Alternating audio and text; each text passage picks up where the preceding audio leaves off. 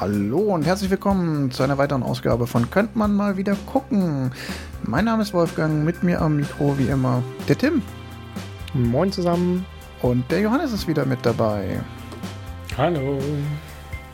Und wie immer haben wir uns einen alten Film aus unseren DVD-Regalen geschnappt, haben ihn geschaut und werden jetzt ja ein Stündchen oder so über diesen Film reden und schauen, was wir davon halten. Da bin ich mir nicht so sicher, ob wir so lange für den Film brauchen. wir haben es noch immer geschafft, die Länge des Films zu überbieten. Nein, das stimmt nicht ganz, aber das ist bei dem Film ja auch nicht so schwer. Wir greifen auf jeden Fall heute ganz tief in die Klamottenkiste. Ich möchte mich davon an dieser Stelle ganz ausdrücklich distanzieren. Ich kann nichts dafür, aber ähm, Demo ein demokratisch deliberativer Prozess hat dazu geführt, dass die aktuelle Rubrik lautet Guilty Pleasure und ich nehme Guilty Pleasure wörtlich. Es muss Guilty Pleasure 300. Guilty Pleasure für 300, genau. Es muss guilty sein und ich bin dahin gegangen, wo es weh tut und wir haben geschaut Piratensender Powerplay mit Thomas Gottschalk und Mike Krüger aus dem Jahre 1982, 1981, Entschuldigung. Eine deutsche Komödie der frühen 80er Jahre. ähm, wir haben das, glaube ich, schon in der letzten Folge, als wir ihn angekündigt haben, die übrigens die vorletzte ist, weil wir haben uns in der Veröffentlichungsreihenfolge ein bisschen vertan. Hm glaube ich, schon kurz drüber reden. Äh, Johannes, du hast den vor kurzem erst geguckt, zum ersten Mal. Genau, also es ist, ähm, ich würde jetzt mal sagen, so ein Jahr oder so her. Also innerhalb des letzten Jahres habe ich den schon mal gesehen. Und Tim, der bekanntlich der Älteste in unserer Runde ist, hat den damals in den frühen 80ern vorgeführt. also bitte, so alt bin ich dann auch nicht, aber ich habe den in den frühen 80ern im Fernsehen gesehen, zusammen mit meinen Eltern natürlich. Ja, ich glaube, ich Fernsehen war aber schon bunt. Ich glaube, ich habe den auch mit meinen Eltern im Fernsehen gesehen, genau wie alle anderen Thomas Gottschalk und Mike Krüger Filme. Radio Powerplay ist ja auch der erste, also Piratensender Powerplay ist ja der erste aus dieser Supernasen-Reihe. Die ist, glaube ich, auf wie viele Filme hat die es gebracht? Ich glaube vier, also zwei vier. Supernasen, Radio Powerplay und die Einsteiger. Und ich bin dir ja ein bisschen böse, weil ich hatte mir eigentlich für Guilty Pleasure tatsächlich überlegt, die Einsteiger zu gucken. Da waren wir also in dieselbe Richtung unterwegs und meiner Meinung nach wäre es die Einsteiger geworden, weil wir sind ein Filmpodcast und kleine Exkursion. Die Einsteiger handelt davon, dass Mike Krüger und Thomas Gottschalk eine Maschine haben, mit der man in Kinofilme einsteigen kann und sie da äh, ohne Lizenzen in Indiana Jones und äh, Tanz der Vampire äh, einsteigen und man das immer noch sehr schön erkennt, aber äh, es natürlich nicht so heißt. Ja, die Einsteiger wäre auch ein Klassiker gewesen, aber ich finde tatsächlich aus Gründen, zu denen wir vielleicht noch kommen, hm, die Schere bei ähm, Piratensender Powerplay geht weiter auseinander. Der tut an den Stellen, an denen es weh tut, noch mehr weh und er macht an den Stellen, wo es Spaß macht, mir, mir so in meiner Erinnerung zumindest noch mehr Spaß. Das ist so. Ich habe tatsächlich die Einsteiger jetzt nämlich auch noch mal geguckt und habe danach gedacht, ah, Piraten Power, Piratensender Powerplay war die bessere Wahl. Ja. Aber das kann ich natürlich nicht zugeben. also, wir machen das heute natürlich nicht ganz ernst. Ich habe vorhin schon mal in unserem kurzen äh, Vorgespräch gesagt, und jetzt auch noch mal für alle, die da zuhören, mir ist vollkommen bewusst, dass dieser Film scheiße ist. Aber aus bestimmten Gründen, über die wir gleich sicherlich noch reden, habe ich, äh, finde ich den Film trotzdem irgendwie geil und ich werde heute mich einfach mal auf die Position beziehen und werde den flammend verteidigen, weil es einfach Spaß macht und ich bin gespannt, auf welche Seite ihr beiden euch schlagt. Auf die Seite, boah, absoluter Dreck oder auf die Seite geil. also ich, ich, finde, ich finde unsere Kategorie der Film in seiner Zeit, äh, äh, den muss man halt in dieser Kategorie ein bisschen anders betrachten. Der ist halt quasi der deutsche Film der frühen 80er Jahre und dann muss man ihn da vergleichen gegen andere deutsche Filme der 80er Jahre. Dann kann man da auch ja, da halte ich gleich Vergleiche ziehen. Da halte ich sogar gleich die Gegenrede. Ich glaube, ich finde äh, Piratensender Powerplay sogar heute mit 40 Jahren Altersabstand noch besser. Aber da kommen wir auch gleich noch zu. Auf jeden Fall geht es heute in die Extreme, entweder richtig gut oder richtig schlecht. Wir vergeben, glaube ich, am Ende auch nur entweder einen oder fünf Sterne, weil so richtig ernst nehmen kann man, so richtig ernsthaft bewerten kann man den Film, glaube ich, nicht. Generell diese Filme in der Kategorie Guilty Pleasure. Soll ich mal kurz eine Einführung geben, worum es überhaupt geht? Macht das. Den kennt doch jeder. Da muss man noch nicht. Also, ja, okay, mach. Also, es geht im Piratensender Powerplay um die zwei Freunde, Tommy und Mike, gespielt von Thomas Gottschalk und Mike Krüger. Welch ein Zufall. Äh, die Figuren sind schon so ein bisschen angelehnt, dass sie. Nein, man kann nicht sagen, die spielen sich selber, aber sie sind doch mit rein zufälliger Ähnlichkeit zu den realen Personen angelegt. Und diese beiden Freunde betreiben einen Piratensender in den frühen 80ern in München.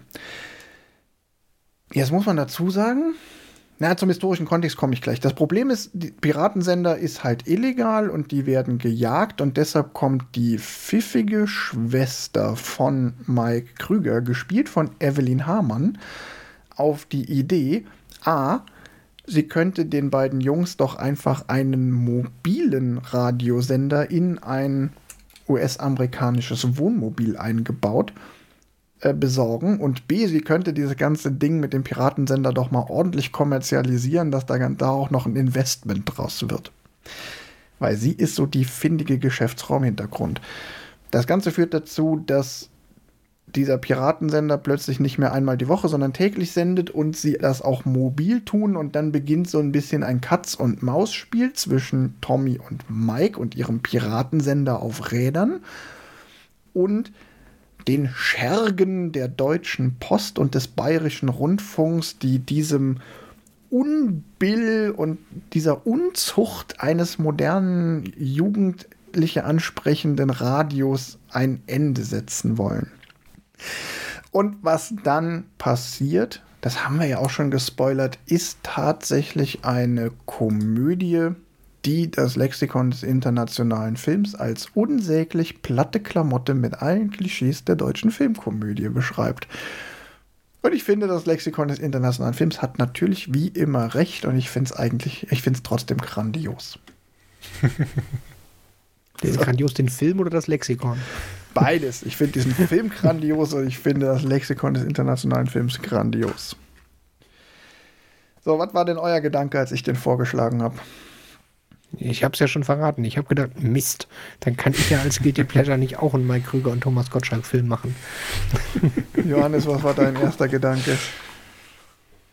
Ähm, ich war so ein bisschen, ah, hm, schon wieder. Muss das sein?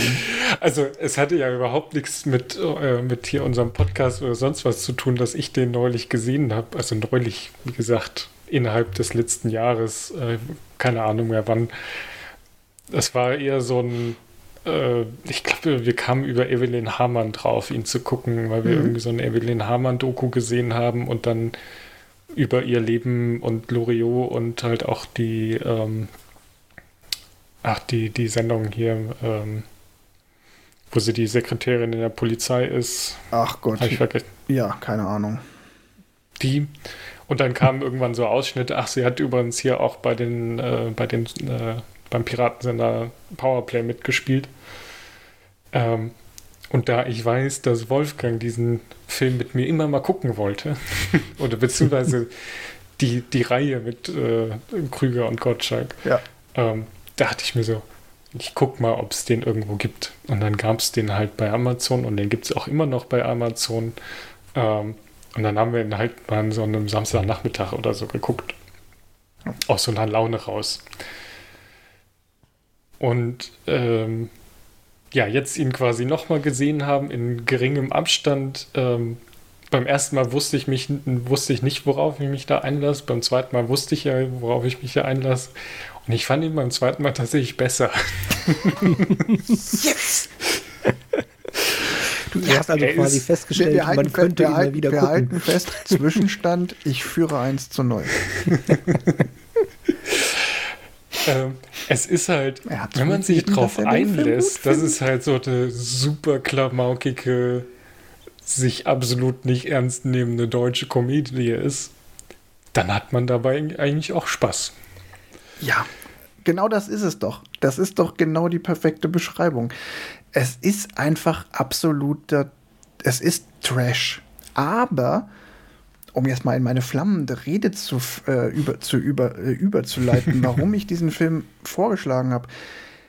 Also, der hat halt abgrundtiefe Tiefen, wo du dir echt mhm. denkst, so, also Dinge, die einfach unglaublich schlecht sind. Super platte Witze, super platte. Die ganze Story ist einfach komplett Hanebüchen. Also es fängt ja schon damit an, dass irgendwie Thomas Gottschalk und Mike Krüger beide verhaftet werden, weil der Hund Franz Josef irgendwo hinläuft, wo er nicht hinlaufen soll, nämlich einmal in ein Puff. Ein besetztes Haus. Und nee, einmal in ein besetztes Haus, da wird Mike Krüger als Hausbesetzer mit verhaftet.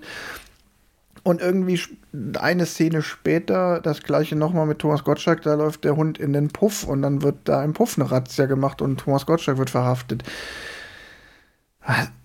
Auch fragt so, wer hat sich das ausgedacht? Ähm, und genauso auch die Situationen, diese Episoden, in die sie dann reingeraten bei diesem Katz-und-Maus-Spiel, weil sie dann irgendwann anfangen, sich zu verkleiden. Und einmal verkleiden sie sich als, ähm, als Soldaten, die irgendwie am Truppenübungsplatz Wache stehen. Und dann verkleiden sie sich nochmal als Sanitäter mit dem Rettungswagen. Und natürlich wird dann irgendwie eine schwangere Frau ähm, ihnen zugetragen und sie müssen diese schwangere Frau ins Krankenhaus fahren. Und, und, und es ist also, also von der ganzen Story total absurd. Aber, ja, und dann hat der die, Film die, auch noch so ein paar Sachen, wo man sich auch heute fragt, so, Alter, so Witze haben die früher gemacht, die echt so, ah, also, wenn man die heute mit einer Gesellschaft, die 40 Jahre weiter ist und die auch sowas wie ein Frauenbild entwickelt hat, für das man sich nicht mehr schämen muss oder nicht mehr so viel. Ähm, dann kann man da auch ganze Episoden nicht gucken. Da reden wir bestimmt gleich noch drüber. Aber der Film hat ja auch so noch so eine Meta-Ebene mit diesem ganzen Ding. Thomas Gottschalk spielt einen Radiomoderator, der die Radiolandschaft aufmischt das entspricht ja ein bisschen seiner wirklichen Biografie. Und er kommt ja aus dem Radio aus den 70ern und 80ern und hat den bayerischen Rundfunk aufgemischt, weil er so beliebt war beim Publikum, dass er sich quasi alles erlauben konnte. So ein bisschen wie in den späten 90ern Stefan Raab. Ähm und dass sie auch die ganze Zeit über den bayerischen Rundfunk herziehen und dieses ganze damals herrschende Prinzip, dass es nur öffentlich-rechtlichen Rundfunk gibt und privat, privates Radio und privates Fernsehen war zu der Zeit halt noch nicht erlaubt und wirklich verboten in Deutschland. Das greifen sie da ja auch massiv an. Und dieser Typ, der beim bayerischen Rundfunk Karriere gemacht hat, macht einen Film, wo dauernd auf wirklich ähm, gemeinste Art der Bayerische Rundfunk lächerlich gemacht wird. Das ist halt herrlich. Da könnte ich mich drüber amüsieren. Ja, das funktioniert, also der Teil funktioniert super. Es funktioniert eh auch total gut so als, als Zeitbild. Also ja. tatsächlich das, was du gerade eben beschrieben hast, die, äh, die, die Hausbesetzer und das Bordell mit der Razzia und der Hund, der Franz Josef heißt, wie der damalige Ministerpräsident von, von Bayern. Äh, das fand ich tatsächlich alles total lustig. Äh, und also auch heute noch. Und den Slapstick funktioniert für mich auch heute noch. Wo ich echt Schmerzen hatte, war so Schauspiel. Also also nicht Schauspiel. also, ja. also das war wirklich, ich habe, als der Film anfing und die Musik läuft, und dann sieht man Evelyn Hamann fährt Auto und läuft ein ganz, ganz cooles Lied und äh, Rasen und Zeug und dann überholt sie wen und spannend und steigt aus und verkauft Möbel da habe ich noch gedacht, ach, geiler Anfang, habe ich gar nicht mehr so in Erinnerung. Stimmt, der, ein super Film, das macht echt Spaß. Und dann klingelt der Wecker und Mike Krüger steht auf und die ersten zehn Sätze, die Mike Krüger sagt, sind so schlecht gespielt, so schlecht geschrieben, so unlustig, dass ich echt noch das Alter, das war da auch drin. Uh, das hatte ich nicht mehr in Erinnerung. Das ist aber auch wirklich phänomenal, weil du hast vollkommen recht. Diese Anfangsszene Evelyn Hamann rast wie die gesenkte Sau übers bayerische Land. Mit, mit einem Tempo-3-Rad, was es äh, vermutlich jetzt äh, so viel wert ist, wie das Auto, äh, wie, wie man den Film produzieren wollen würde. Wahrscheinlich. das ist saugut inszeniert.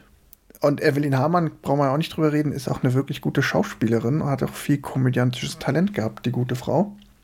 Ja, und das mit einer Ente bei der Bank in der Kategorie Nonsens, der aber großartig war. Ja. Entschuldigung, ganz, ganz, keine Ente, war eine Gans. Ähm, ja, und dann hast du vollkommen recht. Äh, Mike Krüger und Thomas Gottschalk sind halt einfach dermaßen keine Schauspieler. Und man merkt aber auch, die, sie haben es auch überhaupt nicht erst probiert. Nee, und, und, und, es hat aber auch keiner einen Text geschrieben, der klingt wie ein Mensch, der spricht. Nee. Also, also die, die ersten Dialoge von, von Mike Krüger sind ja, er steht betrunken auf und redet mit seinem Hund, äh, oder na, verkatert auf und redet mit seinem Hund. Und es ist halt so, also er redet so wie geschrieben und halt nicht geschrieben wie, es soll so klingen wie gesprochen, sondern also da habe ich es in der Grundschule schon bessere Vorleser gehört. Also es klingt halt auch schlecht synchronisiert. Also ja. es ist halt auf dem Niveau von wegen, ich, ich lese das, ich sehe aber dazu kein Bild, was ich da tue. Aber er ist halt in der Szene. Also ja. da habe ich mich teilweise tatsächlich gefragt, ob sie das irgendwie nachvertont haben oder so, weil das irgendwie so gar nicht zusammengepasst hat, dass ich äh, zwischendurch Zweifel daran hatte.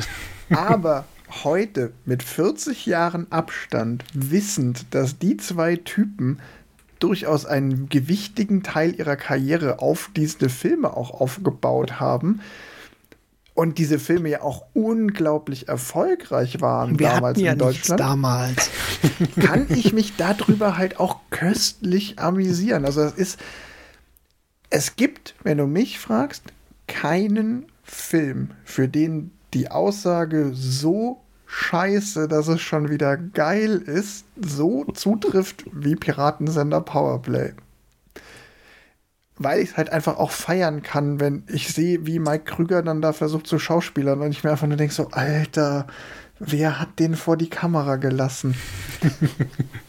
ich ich finde es halt so absurd, dass ich es wirklich schon wieder feier. Also ich bin ganz froh, dass du Piraten seiner Powerplay gewählt hast, weil der wirklich von der Musik her noch immer zwischendurch gerettet und da ist ja sehr viel Action drin. Da ist nicht so viel Schauspiel drin. Also das war nämlich das, äh, nachdem ich die Einsteiger geguckt habe, wo ich gedacht habe, oh Gott, das, da ist es gefühlt noch schlimmer, weil die Witze sind nicht besser, äh, die Schauspielleistung auch nicht wirklich besser und dann es ist halt dann weniger gute Musik und weniger Action oder andere, naja, weniger Action. Ja, und die anderen Filme, also sowohl die Einsteiger als auch hier die Supernasen und zwei Nasentanken super, haben ja auch deutlich weniger mh, hm, ja so Meta-Ansätze, wo man sagt, so okay, da gibt es halt noch Elemente, die damals Zeitgeist waren. Ja, die Einsteiger hat halt noch so ein bisschen dieses, okay, sie parodieren so ein bisschen äh, Indiana Jones und äh, Tanz der Vampire und in welche Filme sie noch? James Bond, glaub, steigen sie, glaube ich, noch ein oder so. Ja, und am Anfang noch in, in Italo-Western. Der Italo-Western war sogar der beste. Ja, das, aber das hat halt natürlich schon ein ganz anderes Gewicht als dieses, wir parodieren dieses Spieß, diese spießige Medienlandschaft in Deutschland 1981. Und das war auch einer der Gründe, warum ich den gewählt habe, weil ja, ich finde bei den anderen, boah, ja, da kann man sich noch ein bisschen über diesen Slapstick amüsieren, aber sie haben halt nicht diese zusätzliche Note. So, jetzt eine spannende Frage, auch wenn wir das Thema bestimmt erst später behandeln. Aber meinst du, dass äh, zwei Männer, die sich als Frauen verkleiden, um in der Damenumkleide verstecken, war das auch gegen dieses Spießertum des westdeutschen, äh, des, des, des bayerischen Rundfunks? Das ist. Willst, willst du das jetzt, jetzt so ja. verkaufen, dass das quasi das, ja, wir haben hier, also, wir sind voll modern und nee, das ist tatsächlich eine, das ist tatsächlich eine spannende Frage, die ich mir jedes Mal bei diesem Film wieder stelle. Fanden die das, also ich versuche mal die, die, die Menschen, die zuhören, abzuholen. Ähm, diese ganze, dieses ganze Katz- und Maus-Spiel mit dem Bayerischen Rundfunk und den beiden und Tommy und Mike gipfelt darin, dass sie sich irgendwann als Frauen verkleiden und sie mehr oder weniger durch zwei, drei unglückliche Umstände für Lehrerinnen an einem Mädchengymnasium gehalten werden. Und das Ganze dient eigentlich, wenn man ehrlich ist, nur dazu, ein Feuerwerk sehr, sehr zotiger Witze ähm, abzufeuern, die ihren Tief- oder Höhepunkt in so Szenen haben, wo Thomas Gottschalk und Mike Krüger bei der Sportklasse in der Umkleide sind, wo sich junge, gerade so volljährige Mädchen, junge Damen. Die zwölfte Klasse, tut mir leid, die sind alle nicht volljährig. Ja, okay, es ist genau. Eindeutig, es wird gesagt, das ist die zwölfte Klasse. Auch sich in einen Raum voller minderjähriger Mädchen schleichen, die sich gerade umziehen. Genau, und dann zieht sich diese Zwölftklässlerin den Pullover mit nichts drunter über den Kopf und äh, Mike Krüger steht vor ihr, guckt ihr auf die Brüste und sagt, schön machst du das, meine Kleine. Und es tut jedes Mal weh, wenn ich sehe und gleichzeitig komme ich nicht umhin, einfach mich darüber zu amüsieren, dass ich mich frage, so, meinten die das damals wirklich ernst? Ich, ich, weiß es nicht. Ich bin immer irgendwie fassungslos und gleichzeitig denke ich mir heute so, selbst wenn sie es damals ernst gemeint haben, das ist heute so, so surreal, so einen Witz zu machen, für mich zumindest, dass ich darüber fast schon nur noch lachen kann. Also tatsächlich hatte ich, hatte ich eins, also die, das hatte ich noch in Erinnerung mit diesem Mädcheninternat. Eins hat's, naja, gerettet will ich nicht sagen, aber äh, die Mädchen merken sofort, dass das keine Frauen sind und dass das äh, die beiden coolen Jungs aus dem Radio sind. Die von allen angehimmelt werden. Von allen angehimmelt werden. Das hat es so ein bisschen, wie gesagt, nicht gerettet, aber zumindest so ein bisschen, äh, ja. Ja, ich weiß es halt nicht. Ich kann auch jeden verstehen, der jetzt sagt, so, Alter, das geht gar nicht, diesen, das total schlimm findet, dass es in dem Film drin ist, so wie es drin ist. Aber irgendwie komme ich nicht drum rum, dass ich es so krass überzogen finde, dass ich auch nicht weiß, soll ich lachen oder soll ich weinen? Und vielleicht ist es auch so ein Selbstschutz, dass ich mich dann eher für Lachen, drüber lachen entscheide. Ich, ich habe so ein bisschen das Gefühl, die haben das damals vielleicht sogar ernsthaft lustig gefunden. Ich glaube, dann gab es eine ganze Phase, wo man das überhaupt nicht lustig finden konnte, wo ich selbst das auch nicht lustig gefunden hätte. Und, Und jetzt, wo du ein alter weißer Mann bist, hast du gedacht, der Humor ist doch eigentlich doch ganz gut. Nee, mittlerweile denke ich mir, das ist schon wieder so absurd. Aber vielleicht bin ich da auch in meiner Denke schon vielleicht auch weiter, als die, als die Gesellschaft in Wirklichkeit ist, dass ich mir denke, so das kann ja keiner ernst meinen. Ich fürchte, wahrscheinlich gibt es genug Leute, die da heute auch noch ernsthaft drüber lachen, weil sie es ernsthaft lustig finden. Das passiert ja leider immer wieder, dass irgendwelche Filmfiguren, die nicht ernst gemeint sind, dann von Leuten abgefeiert werden. Ich weiß nicht, bei, bei American Psycho hatten wir das mal ganz andere ja. Schublade, ja. aber mhm. da gibt es ja auch Leute, die den Bateman total toll finden. Und man sich immer denkt so, nein, das soll man nicht toll finden. Johannes. Ich finde tatsächlich, dass diese, also quasi ab der, sie kommen beim Mädchen äh, Internat an, dass der Film rapide an, äh, weiß ich nicht, Witz verliert. Also vorher haben sie wirklich ja. diesen klamaukigen, sie verstecken sich, Katz- und Maus-Spiel mit der Polizei und mit der Post und dem BR und sonst was. Und dann kommen sie zu diesem Mädcheninternat, wo ja auch noch Mikes Schwester ähm, die Religionslehrerin ist ähm, und sie dieses komplette, ja, wir sind irgendwie zwei Lehrerinnen und wir, äh, wir schleichen uns jetzt hier so ein bisschen ein, funktioniert auch in dem Film, also in der Filmstory für mich jetzt nicht so wirklich. Weil ich mir denke, okay, äh, ihr könnt euch ja als, was weiß ich was, verkleiden, aber eure Frauenklamotten und euer Aussehen ähm, ist jetzt nicht das Beste. ist jetzt nicht die beste äh, Kostüm. Ja, Entscheidung das, gewesen. Das ist vielleicht genau das, was bei mir dann aber dazu führt, dass ich sage, so, das ist ja ganz offensichtlich nicht ernst gemeint, weil diese ganze Maskerade ist ja so schlecht und dass dann auch noch der, der eine Lehrer sich unsterblich in Mike Krüger mhm. Schock verliebt und dann muss Mike Krüger diese, diese Turnaufführung machen und liefert da halt auch Hanebüchenes ab und äh, keiner merkt, dass er nicht die ehemalige Olympiateilnehmerin ist. Ja. ja, ich, also meine Vermutung aus der Zukunft quasi ist, dass sie halt gesagt haben, ja, wir machen das jetzt hier so, so plump wie möglich, dass jeder weiß, das kann ja keiner, auch von denen, die quasi beteiligt sind, äh, nicht gemerkt haben. Und sie spielen halt mit, weil, was weiß ich, keine Ahnung, Plot Convenience. Ja. Ähm, aber das, ist für, für mich tatsächlich so der, der Teil, wo ich sage, ja, hm, sie, sie, wenn sie es quasi gemacht hätten, sie kommen dahin, in ihren Frauenklamotten und dann ist quasi die komplette wir verstecken uns hier Szene raus und am Ende kommt die Polizei direkt. Ähm, würde es den Film runder machen, so von wegen, dass, dass man nicht so eine, ich weiß gar nicht, das sind vielleicht 10, 15 Minuten oder so, wo es einfach rapide runtergeht und man so ein bisschen denkt, ah, Wäre die Aufmerksamkeitsspanne auch auf eine Stunde gekürzt worden. Das wäre ja dann auch vielleicht.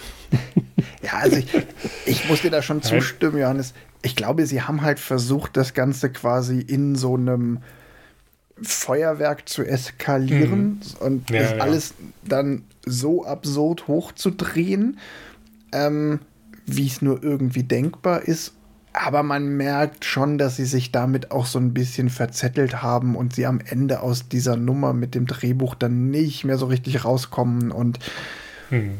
auch, ich meine, die komplette Auflösung ist ja auch so komplett Deus so aus dem Hut gezaubert. Also ja, ja. es endet damit, dass an dem Punkt, wo unvermeidbar ist, dass die beiden jetzt endgültig auffliegen was sie ja eigentlich schon die ganze Zeit hätten tun müssen, weil keine ihrer Maskeraden ist auch nur ansatzweise gut und sinnvoll.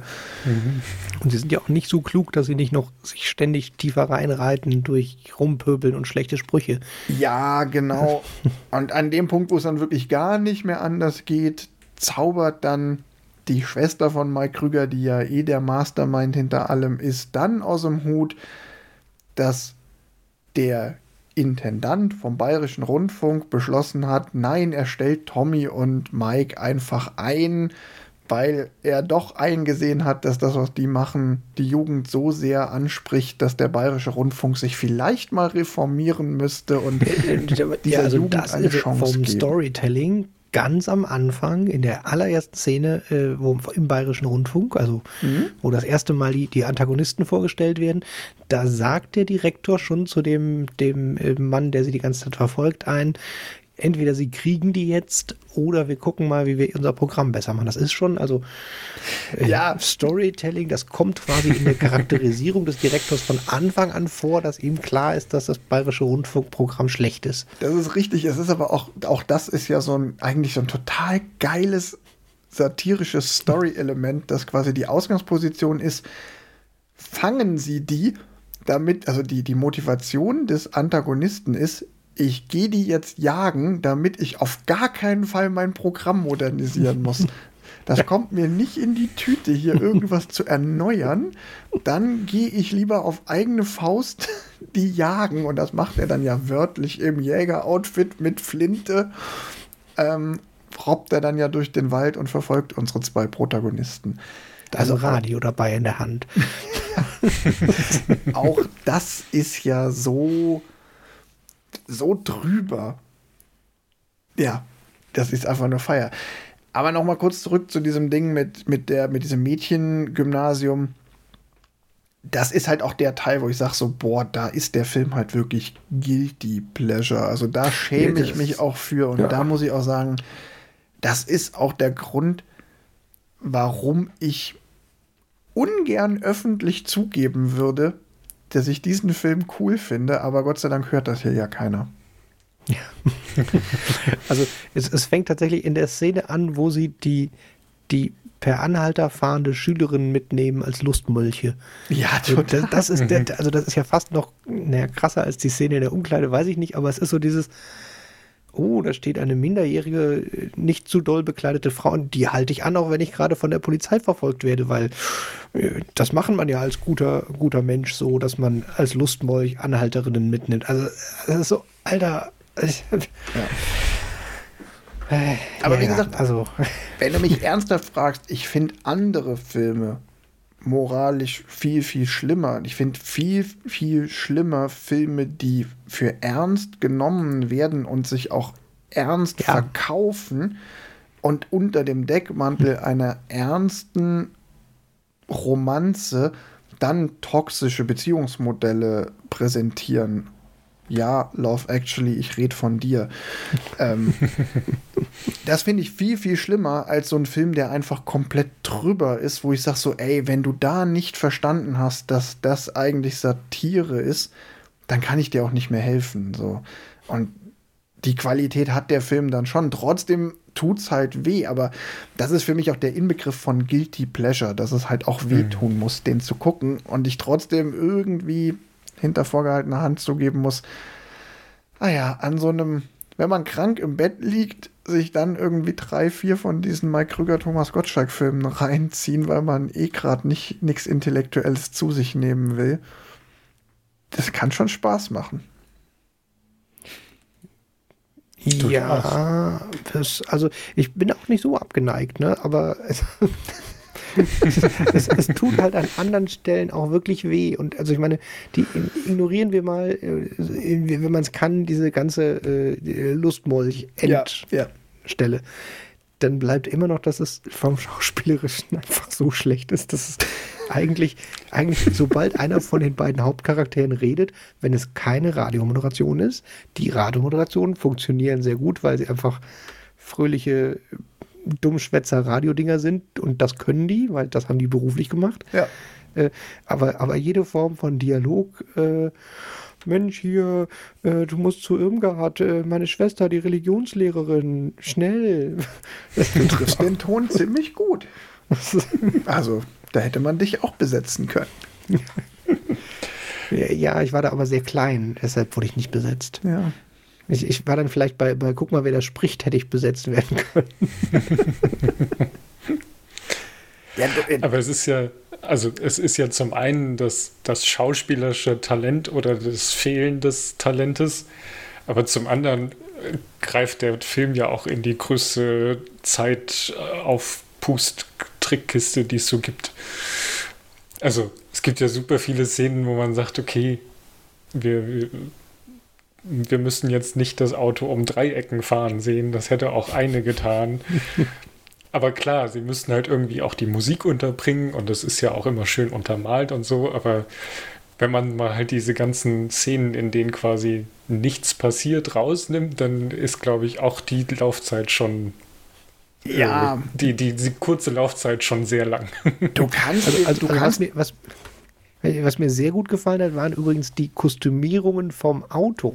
Also als was sie alles ihr, ihr mhm. Wohnmobil verkleidet haben. Das hat auch sehr gut funktioniert, inklusive der Szene, wo sie im Regen äh, ihren Krankenwagen äh, sauber waschen aus Versehen, weil die ja nur mit Wasserfarbe ihr Auto bemalen. Ähm, da hatte ich viel Spaß dran, mit dem irgendwie als Krankenwagen, äh, als Bundeswehr, gut, das waren einfach Büsche drauf, dann doch noch irgendwie als katholischer Gesangsverein, Jugend musiziert. Jugend musiziert für genau. Olympia. also die ja. Autokostüme waren sehr gut. Ja, es ist, es ist einfach ein Gag-Feuerwerk. Man könnte es aber auch, Johannes, da hast du vollkommen recht. Man hätte es theoretisch auch auf, es, sind eigentlich, es ist eigentlich die Aneinanderreihung von fünf sehr albernen Sketchen, so auf so einem Sketch-Up-Niveau, aber das ist ja auch genau die Zeit, aus der es stammt, wo auch so Serien liefen. Ähm, oh, jetzt die, die wichtigste Frage, die fällt mir gerade spontan ein. Das Remake. Wenn man jetzt ein Remake machen würde, welche Comedians? Mario okay, Barth und Dieter Nuhr. Ich glaube, die sind auch schon zu alt. Und die waren auch nie cool genug. Das ist nämlich auch dieses Ding. Ich meine, Thomas Gottschalk war damals einfach gerade bei Jugendlichen einfach unglaublich beliebt. Und da haben sie einfach auch hm. so einen hm. Nerv getroffen, den dann in diese Rolle und auch diese Nummer mit, naja, die spielen zwar eine Rolle, aber ne, alleine dadurch, dass die Tommy und Mike heißen und sie auch so ein bisschen was mitnehmen, haben sie ja Elemente, wo, wo schon klar ist, sie spielen schon ein Stück weit sich selbst. Dann hat auch irgendwie Mike Krüger natürlich noch die Möglichkeit, irgendwie ein Liedchen auf seiner Gitarre zu klimpern und äh, zu singen. Das ist ja auch einfach nur was aus seinem Comedy-Programm, was sie in den Film einfach eins zu eins eingebaut haben. Auch das ja wieder so ein, ja super, sing doch einfach eines deiner Lieder, dann haben wir noch mal fünf Minuten Film mehr. ähm, ja, und man könnte es halt tatsächlich so ein bisschen, es ist halt so eine Aneinanderkettung von sehr albernen Sketchen, die mal mehr oder mal weniger gut funktionieren und am Ende halt so ein bisschen, bisschen gipfeln. Das Auto im Übrigen, um dazu auch noch was zu sagen, man hätte den Film nämlich auch super in die Kategorie Film mit Auto packen können, ist ein ja. Chevrolet G20. So ein Chevy-Van für alle die wissen noch nicht genau wissen, wovon ich spreche. Das ist eigentlich das gleiche Auto, wie es auch das A-Team fährt. Naja. Ja, also. Das ist ein Chevy-Van. Das ist. Ja, aber, aber also. Da, da, glorifizierst du jetzt aber das Piratensender Powerplay-Auto. Stellt euch mal eher, also ich hoffe, ich beleidige jetzt keinen von unseren treuen Hörern, aber stellt euch eher mal jemanden vor, der so, so mittelalt ist, nicht mehr Harley fährt und so ein US-Wohnmobil kaufen will so, so blau-metallic mit Adlern an den Seiten. Also genau so, wie man es sich vorstellen würde. So sieht das Ding aus. Aber ich glaube, der Du Film hast recht, aber ich glaube, so für die Leute, die keine Ahnung von Autos haben, ist A-Team Van schon die richtige Richtung, um sich vorzustellen, wie das Auto aussieht. Ja. ich glaube auch, dass der Film unglaublich unter anderem davon lebt, dass diese Karre halt so eine gewisse Exotik mitbringt äh, und so eine Coolness, aber auch so eine, ja, ich habe in den 80ern wahrscheinlich, alle anderen Autos, die rumfahren, sind halt so VW-Busse. Und mhm. dann macht so eine Ami-Karre halt schon ein bisschen was daher und ist halt cool. Ja, und das, auch da, wie sich die Zeiten ändern. Die Amikarre steht hier drüben um die Ecke, interessiert keinen. Wenn du hier so einen so Post-VW-Bus äh, von 82 hinstellen würdest, ja. drehen sich alle nach um. Das ist richtig. Die Menge an geilen VW-Bussen in dem Film ist natürlich auch recht hoch. Und das andere, wovon der Film natürlich auch massiv lebt, wir haben es schon am Rande erwähnt, ist die Musik. Und das finde ich wirklich nochmal erwähnenswert.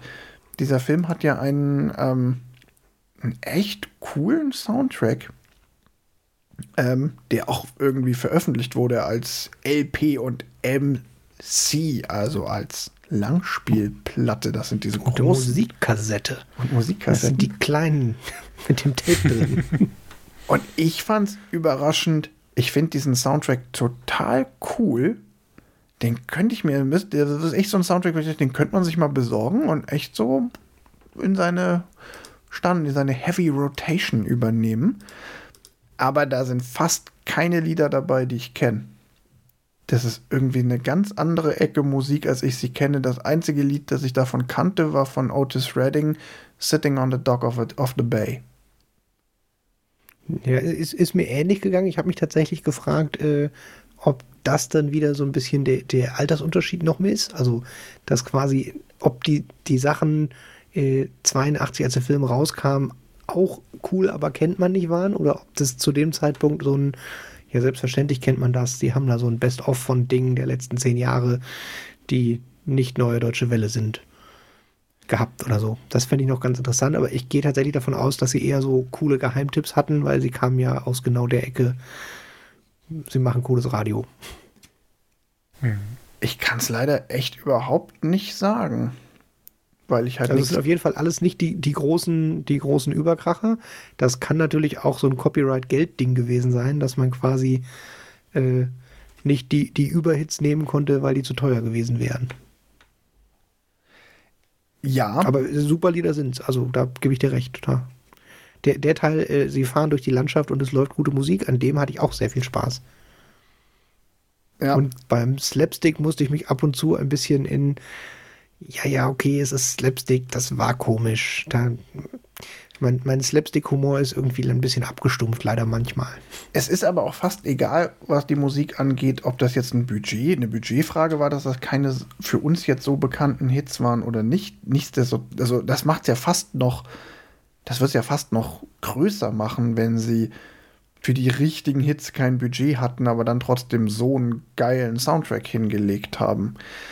Das mit dem Budget ist ja nicht ganz unbegründet, dass du sagst, ich vermute, du beziehst dich da auf die gleiche Info, die ich auch hab, gelesen habe, äh, dass sie bei dem Film auch bei späteren Veröffentlichungen den Soundtrack ändern mussten, weil sie die Lizenzen für den Original-Soundtrack nicht mehr hatten, weil es irgendwie nur befristet lizenziert war. Ja, und keiner damit gerechnet hat, dass man irgendwie das Ding mehrfach benutzen will, senden will, als Video verkaufen will. War nicht vorgesehen. Ja, ich glaube, einfach weil Home Video damals auch noch echt neu war, Anfang der 80er. Ja. Also, hm. ich habe das ja irgendwann mal mit Scrubs festgestellt, dass äh, bei, bei Scrubs, also wenn ihr Scrubs mögt, ihr, ihr müsst die DVD-Box kaufen. Äh, Auf jeden weil, Fall.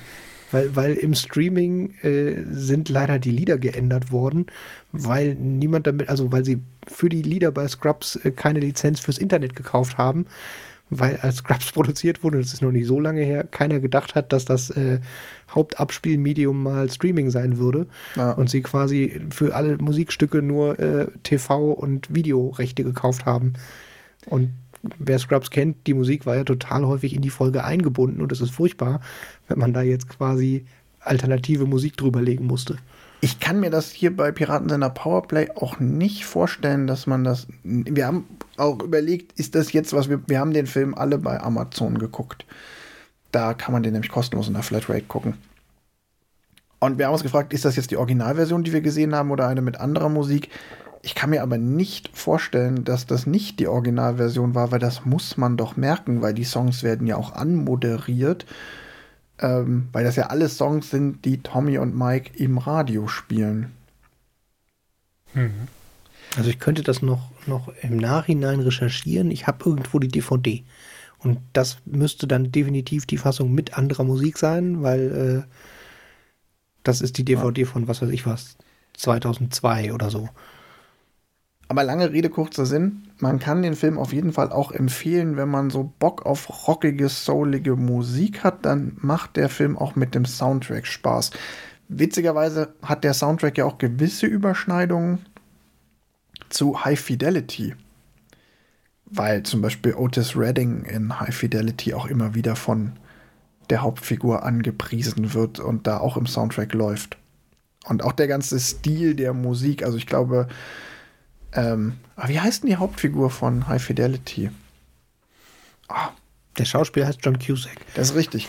Das ist ein bisschen peinlich, weil ich mag High Fidelity sehr als Film und jetzt fällt mir nicht ein, wie die Hauptfigur heißt. Dem würde auf jeden Fall der Soundtrack zu Piratensender Powerplay auch gefallen. Du wolltest jetzt nicht sagen, dass High Fidelity ein Remake von Piratensender Powerplay ist, oder? nee. nee. Jack Black ergibt auch nur einen, einen relativ schlechten Mike, Krü äh, Mike Krüger. Vielleicht John gibt Curtis er ja hat Piraten, äh, Piratensender Powerplay gesehen und dachte, ach, das kann ich besser. Das müsste dann aber Nick Hornby gesehen haben, der hat das ja reingeschrieben. Ich, ich stelle mir aber gerade, also ich glaube, ich glaube, Jack Black wäre, wäre, wäre nicht, äh, wäre Thomas Gottschalk. Ich stelle mir den mit so einer Lockenperücke vor. Und doch, doch, also. Oder er wäre die Schwester Irmgard. Ob man das vielleicht umschneiden kann, indem man High-Fidelity-Videomaterial nimmt und die Tonspur von Piraten seiner Powerplay draufschneidet. Und von den Gesichts- und Schauspielleistungen passt das wahrscheinlich mindestens genauso gut. Wir schweifen ab. Ähm, Johannes, hast du irgendwas rausfinden können zum Erfolg des Films an der Kasse? Jetzt, jetzt bevor du irgendwas vorsagst, äh, die haben danach noch drei Filme machen dürfen. Also so ganz durchgefallen kann er ja nicht sein. Und wir reden 40 Jahre später über einen deutschen Fernsehfilm. Der Fernsehfilm ist, ist der ist in den Kinos ja. gelaufen oder der erste noch nicht? Der ist in den Kinos gelaufen tatsächlich.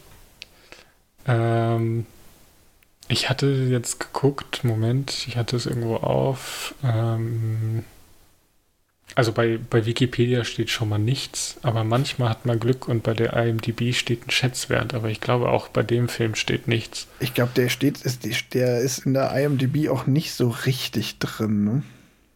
Ja, das ist halt so, äh, da hat mal irgendein äh, Robert Crawler oder so irgendwas zusammengebaut aus DVD-Schnipsel, also aus, de, aus einer DVD-Beschreibung oder so. Also wirklich ja. Informationen stehen da nicht drin. Genau, Aber da stehen jetzt auch tatsächlich keine Preise drin, also äh, keine Umsätze drin. Mhm. Was man aber sagen kann, ist, dass er über eine Million Zuschauer im Kino hatte. Und auch das ist für also es ist nicht nur für einen Film aus den 80ern ein Erfolg. Ich glaube, heutzutage wäre das auch schon für einen deutschen Film Grund zum Feiern. Mhm. Ja, wobei man dazu sagen muss, also ich habe gestern hier noch so ein Plakat gesehen, äh, die, die Kinobesucherzahlen, also nicht die, die sind irgendwie von in den letzten 20 Jahren waren vorher 100, 178 Millionen Zuschauer in Deutschland mhm. im Jahr auf 70 Millionen runter. Ne? Also da ist quasi, jetzt ist eine Million Zuschauer auch noch mehr wert, als es in den 80ern war. Ja. Ich glaube trotzdem, das war ein relativ erfolgreicher Film damals. Also wie gesagt, man sieht ja auch das daran, dass die dann noch drei, mindestens drei weitere Filme gemacht haben und äh, es war definitiv für Thomas Gottschalk ein ganz, ganz wichtiger Meilenstein in seiner Karriere. Der hat dann, also auch diese ganz, alles was so Wetten das und so kam, alles ja erst später. Mhm. Ähm, und er hat ja auch noch in ein paar Filmen mehr mitgespielt. Also es ist ja eigentlich auch fast ein bisschen erschreckend. Also Thomas Gottschalk, wenn man mal in die IMDb guckt, hat gar keine so kleine ähm, Filmografie und da sind auch definitiv noch tiefere Abgründe drin. Oh ja. Also ich sag nur Ring of the Musketeers mit David Hasselhoff und Thomas Gottschalk. also, ne, aber auch in, aber auch, ne, der hat es auch immer wieder geschafft, ähm, ich glaube, er hat ein paar Sachen dann gefunden später in seinen Filmen, wo ich glaube, da ist er gar nicht so schlecht. Also zärtliche Chaoten, zärtliche Chaoten zum Beispiel. Ja, ja. was ja ein Remake ist äh, von ähm, hier, da gibt es doch ein US-Original für. Und er hat geschafft, so ein paar ähm, Cameos oder Gastauftritte zu haben, zum Beispiel in Sister Act 2. Mhm.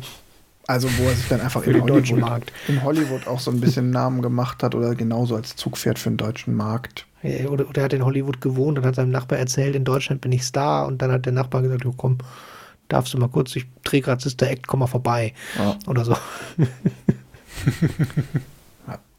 So, und Mike Krüger hat, glaube ich, gar nicht so viele Filme danach gemacht, oder?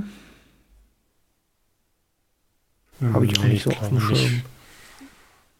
Also Mike Krüger war ja dann auch relativ viel einfach Fernseh bekannt, wo er hier bei Sieben Tage, Sieben Köpfe, davon kenne ich ihn so ein bisschen. Ja. Also er hat ja viel mehr Fernsehen äh, und mit seinen, äh, mit seinen Lieduntermalungen und so. Genau, der hat ähm. wahnsinnig viele ähm, Fernsehauftritte in irgendwelchen Produktionen gehabt, auch durchaus in so irgendwelchen Serien oder halt in irgendwelchen Comedy-Shows. Mhm. Aber wirkliche Filmauftritte sehe ich da jetzt auch keine, wenn ich drüber gucke. Und was man nicht unterschätzen darf, auch für Evelyn Hamann war dieser Film eher ein Frühwerk im Schaffen. Mhm. Also gerade was so Film und Fernsehen angeht, die hat auch so ein paar richtig alte Sachen gemacht, teilweise schon in den 60ern, wo sie, glaube ich, wirklich noch Jugendliche war oder so. Ja. Und hat auch vorher schon mit Loriot zusammengearbeitet in den 70ern. Aber die großen Loriot-Filme, die kommen erst Ende der später, 80er. Ja. Also, genau, die sind deutlich später. Ja. Das finde ich auch ganz interessant. Also es ist jetzt nicht so, dass sie Evelyn Hamann da als das wahnsinnige Zugpferd auf diesen Film gesetzt haben, weil man die schon so krass kannte. Die war, sondern ja, die große ja. Zeit, wo die ganz viel im Fernsehen war, kam dann Ende der 80er und in den 90ern. Ja, und sie war ja auch eher äh, Fernsehschauspielerin, als dass sie wirklich Kinofilme gemacht hat. Also die zwei Loriot-Filme, aber ich glaube sonst nicht wirklich viel, ja. wenn ich mich richtig ja. erinnere. Ich, ich habe noch den Regisseur hier, Sigi Götz. Sigi Götz, der, der, Regisseur. Also äh, erstmal bin ich drüber gestolpert, also der, der Mann hat quasi meine komplette Kindheit geprägt, ohne dass ich es wusste. Und das liegt an so, so daran, dass er die Weihnachtsserien gemacht hat. Und zwar sowohl Tim Thaler als auch Silas als auch Jack Hoolborn sind alle drei von dem gleichen Regisseur wie Piratensender Powerplay. Und jetzt, Wolfgang, es tut mir leid, das sagen zu müssen, aber zum Thema, das war so überzeichnet, das muss Humor sein. Von dem gleichen Regisseur sind auch so Klassiker wie Geht sie dein Dirndl aus? Alten Glühen, Glühen im Dirndlrock. Satire. Was treibt die Maus im Badehaus? Drei Schwedinnen in Oberbayern. Also, äh, die schönen Wilden von Ibiza. Ich glaube leider. ja. Das, aber auch da. Erotik oder Geschichte? aber ja, auch griechische Feigen hat er auch gemacht. Das äh, auch was auch immer das ist. Drei Kässe Bienen auf den Philippinen. Was sich reimt, ist gut, sagt der Pumuckel. Ja, und dann muss er recht haben. Ja, aber auch da muss man ja sagen, ganz ehrlich, man muss doch auch lachen, wenn, wir jetzt hier vorlesen, dass der Typ einen Film gemacht hat, der drei Kässe Bienen auf den Philippinen heißt. Das kann ich einfach heute im Jahr 2023 nicht mehr ernst nehmen. Und das wirklich auf einem Niveau, dass ich sage, auch so, es ist so lächerlich, dass es auch nicht gefährlich, nicht mehr gefährlich ist, weil es ist halt so und ja, jetzt, hm, ich weiß schon, jetzt werden dann vielleicht Leute mit den Augen rollen und sagen, genau deshalb ist es gefährlich, weil man es nicht mehr ernst nimmt. So, ich bin mir dessen durchaus bewusst, aber ich kann nicht anders, als mich darüber lustig zu machen.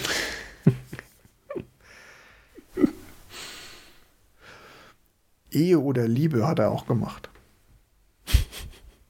Also er hat, sich auch er hat auf jeden Fall, also, also die, ohne, wie gesagt, rein vom Filmtitel, heiße Kartoffeln, wenn das ein deutscher Erotikfilm ist, fände ich das schon wieder ganz gut.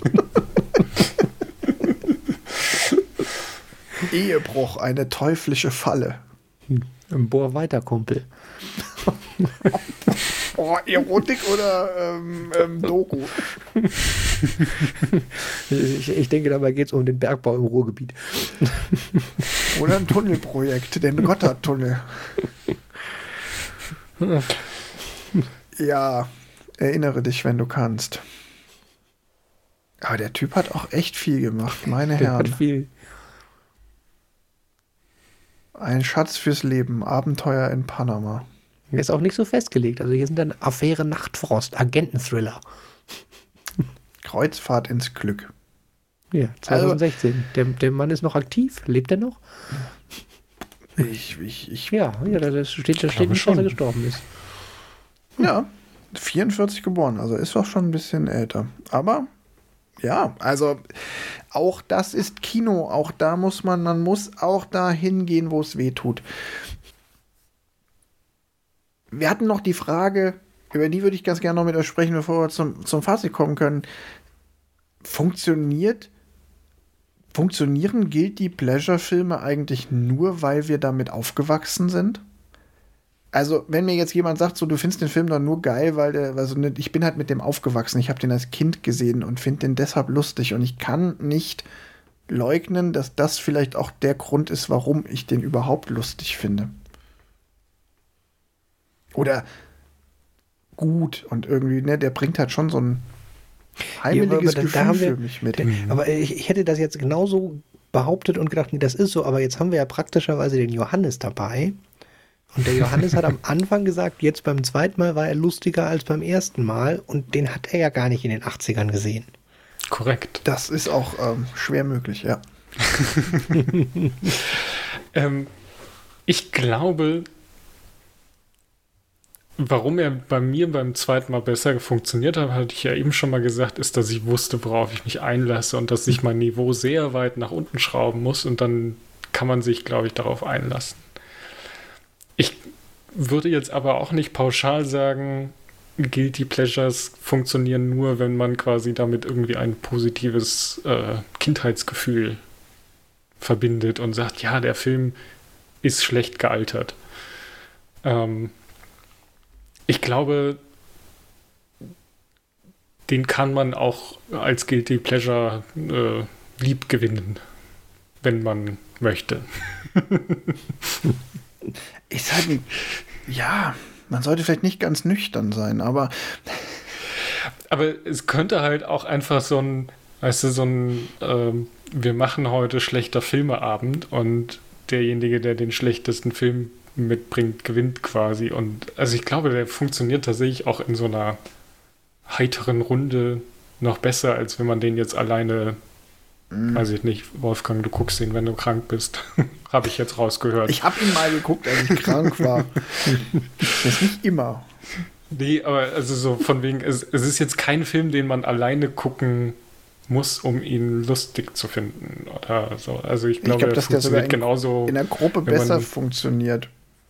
Genau, also ich glaube, das ist ähm, so ein schöner Film, wo man sich auch drüber unterhalten kann. Also während der Film läuft, irgendwelche dummen Kommentare hinzufügt. Du, du meinst, das wäre so, so für bisschen, Mystery Science Theater 3000 ein so ein bisschen und, ja. ja. Also in, in dem Setting würde er wahrscheinlich nicht ganz gut funktionieren, weil man muss ja schon irgendwie die, die Dialoge mitkriegen, aber so in dem Stil, wenn man das in in einer, in einer äh, Runde mit Freunden macht oder so. Ja, aber es ist auch kein Film, der dadurch verliert, wenn du dauernd reinquatscht, weil du dich gerade über das lustig machst, genau. was du da siehst. Ja, naja. Und es ist ja auch per se kein komplett schlechter Film. Ne? Also es ist ja definitiv, er kann ja schon per se nicht der schlechteste Film aller Zeiten sein, aus meiner Sicht, weil er unterhält. Und wenn er ja. mich dadurch unterhält, dass ich genug Material habe, um mich drüber lustig zu machen, dann ist das auch schon besser als irgendwas, was mich einfach nur zu Tode langweilt. Hm. Weil am Ende geht es ganz viel um Unterhaltung beim Filme gucken. Und ja, deshalb, der ist total schlecht, aber er macht in der Art und Weise, wie er schlecht ist, hat er das Potenzial, trotzdem Spaß zu machen. Ja, und, und man merkt an vielen Stellen tatsächlich, dass denen schon auch bewusst war, dass das jetzt kein filmisches Übermeisterwerk wird. Also das, ich gehe schon davon aus, dass sie auch damals das beim Drehen schon eher wie Sketche gedreht haben und es sich auch so angefühlt hat und nicht wie, boah, wir drehen einen neuen Paten. Nee. Also der Film hat die haben da auch keine zehn Takes genommen, um zu sagen, ja. ah, da hast du irgendwie äh, mit dem Auge gezittert oder so, sondern die haben das erste genommen, was gut genug war. Ich bleibe dabei, das kann keiner mir keiner erzählen, dass die das damals ernst genommen haben, was sie da auf die Kann ich mir nicht vorstellen. Nee. Ja, und deshalb ist das halt deshalb auch meine Auswahl in dieser Kategorie. Es ist das perfekte Guilty Pleasure. Der tut mir weh und ich schäme mich teilweise für diesen Film. Es ist ein Stück weit Fremdscham oder auch Eigenscham, wenn ich mich selber dabei beobachte, dass ich gerade darüber lache. Aber es unterhält mich halt. Mhm. Also ich würde auch sagen, wir haben schon schlimmere Filme gesehen, die nicht unter Guilty Pleasure liefen in diesem Podcast. Ja, weil dann oft der Pleasure-Anteil zu groß ist, äh, zu klein ist. Bei wirklich schlechten Filmen. Es ist ja auch die Kunst beim Guilty Pleasure, diesen Sweet Spot zu finden aus. Man schämt sich einerseits dafür, auf der anderen Seite ist man aber immer noch gut unterhalten, weil wenn es jetzt einfach nur darum ging, schlechte Filme hier in dieser Kategorie zu vorzuschlagen, da hätte ich irgendwas ganz anderes nee, genommen, nee, aber da hätte ja auch keiner von uns Spaß gehabt. Ich, ich finde tatsächlich schon noch die Komponente des, des äh, dass man ihn mal gut fand, ist für mich das Mindeste. Das Mindeste Ob er dann immer noch ja. gut ist, das, das stellt man dann fest. Aber ja. ich bin gespannt. Ich habe auch einen guten Film mir schon überlegt, den wir gucken, wenn ich wieder was aussuche. Ich weiß gar nicht, bin ich als nächstes dran? Ja. Nee, das funktioniert sonst von der Reihenfolge nicht. Verdammt. ja. Du warst beim letzten Mal schon als zweites dran.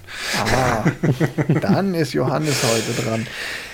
Sollen wir mal zum, zu unserem Fazit kommen?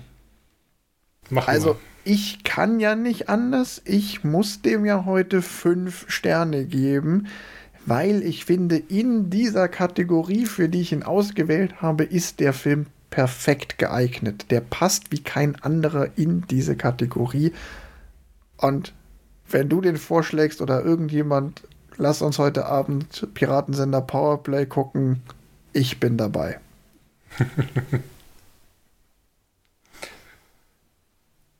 ähm, ich gebe ihm gezwungenermaßen fünf Sterne. weil er einfach, also da, da muss ich auch Wolfgang recht geben, er ist nicht schlecht genug, um zu sagen, nee, das war nichts, den Film will ich nie wiedersehen, ähm, einsterben. Sondern er ist tatsächlich, ich würde ihn jetzt, weil ich ihn halt auch jetzt zweimal in einem Jahr gesehen habe, jetzt nicht nochmal in nächster Zeit gucken. Aber bei aber welchem ich, Film hast du das ernsthaft gesagt, ne? Genau. Es ist eher so ein, ach, ähm, weiß ich nicht, wenn er Sonntagabends im ZDF laufen würde, würde ich jetzt nicht direkt weiterschalten. Und da wir ja gesagt haben, gilt die Pleasure entweder 1 oder 5, gebe ich ihm 5. Ja, das wird endlich mal ein eindeutiges Ding. Also bei mir hat er auch 5 Punkte, weil ich hätte den ja fast selber auch vorgeschlagen. Und man kann ja, wenn man, also der Film hat ja irgendwie 90 Minuten oder so, Noch nicht 89, mal. irgendwie so um den Dreh. 80. Äh, und und äh, nach 60 Minuten wird es erst wirklich schlecht. Das heißt also, wenn man den, den gut motiviert und vielleicht leicht angetrunken guckt, dann ist man vielleicht am Ende so betrunken, dass man das schlecht, den schlechten Teil nicht mehr ganz mitkriegt. Habt ihr eine Idee für ein gutes Trinkspiel im Rahmen dieses Films? Immer, immer wenn jemand Mikey sagt oder, oder Tommy. Ja, das ist vielleicht ein bisschen oft, aber. Ich, ich wollte ja das schlechte Ende nicht mehr miterleben.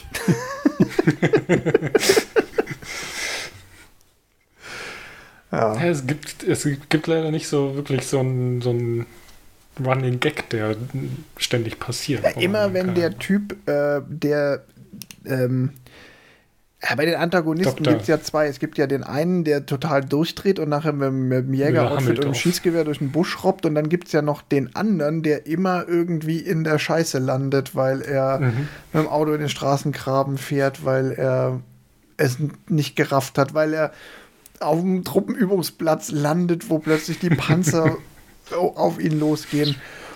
Immer wenn der in der Scheiße landet und einen cholerischen Anfall kriegt, dann muss er trinken. Dann bist du gut angeheitert, glaube ich, wenn es dann so um die 60 Minuten Marke rum. Quasi immer wenn der kommt. sprichwörtlich im Graben landet, einen kurzen. Ja, könnte reichen. ah, schön, ich habe euch überzeugt. Sehr gut. Dann würde ich sagen, Lexikon des internationalen Films können wir uns sparen, haben wir schon mehrfach erwähnt können wir eigentlich zum nächsten Film kommen, kommen, den wir gucken. Johannes. Oh ja. Ja. also es wird tatsächlich sehr guilty. Ähm, wir gucken Battleship aus dem Jahre 2012. Schiffe versinken, oh. der Film. Schiffe oh. versinken, der Film. Ach, das ist super, ist, das finde ich gut. Es ist ein Film, wo ich im Kino saß, weil ich mir dachte, ach, ich will den sehen, keine Ahnung, reizt mich. Und ich bin rausgegangen und habe gedacht, Scheißfilm, aber geil. Boah, da bin ah, ich, das, das, da, da bin ich, da kann ich schon mal sagen, da bin ich mir jetzt noch nicht sicher, ob ich da mitgehe. Ich, ich, ich habe den nicht gesehen, aber ich bin gespannt. Es, um ehrlich zu sein. Ich glaube, ähm, dass du da nicht mitgehen wirst, aber äh, ich lasse mich gerne eines anderen überzeugen. ich, ich, bin mit deiner Auswahl sehr zufrieden. Ich hatte nämlich bei meinen, meinen Guilty Pleasure Überlegungen, hatte ich nämlich äh, so, so äh, 80er Jahre Propagandafilme, an denen man sehr viel Spaß haben kann. Und habe festgestellt, dass es den stählernen Adler nirgendwo zum Gucken gibt. Oh, schade. Und habe festgestellt, mhm. dass es die rote Flut in der Originalfassung nirgendwo zu gucken gibt. Und hatte schon gedacht, so, also so ein, so einen richtig plumpen Propagandafilm hätte ich Bock drauf gehabt. Und ich glaube, Battlefield geht, in, Battleship geht in die richtige richtig. Richtung. Ja, sehr gut. Also es ist quasi Air Force der Film. Äh, ja. Oder Navy der Film, muss man ja sagen. Ach, das geht klingt nicht so total gut. Um. Ja. Den gibt es gerade bei Netflix, also ihr müsst nicht mal Geld ausgeben dafür. Ja, Gott sei Dank.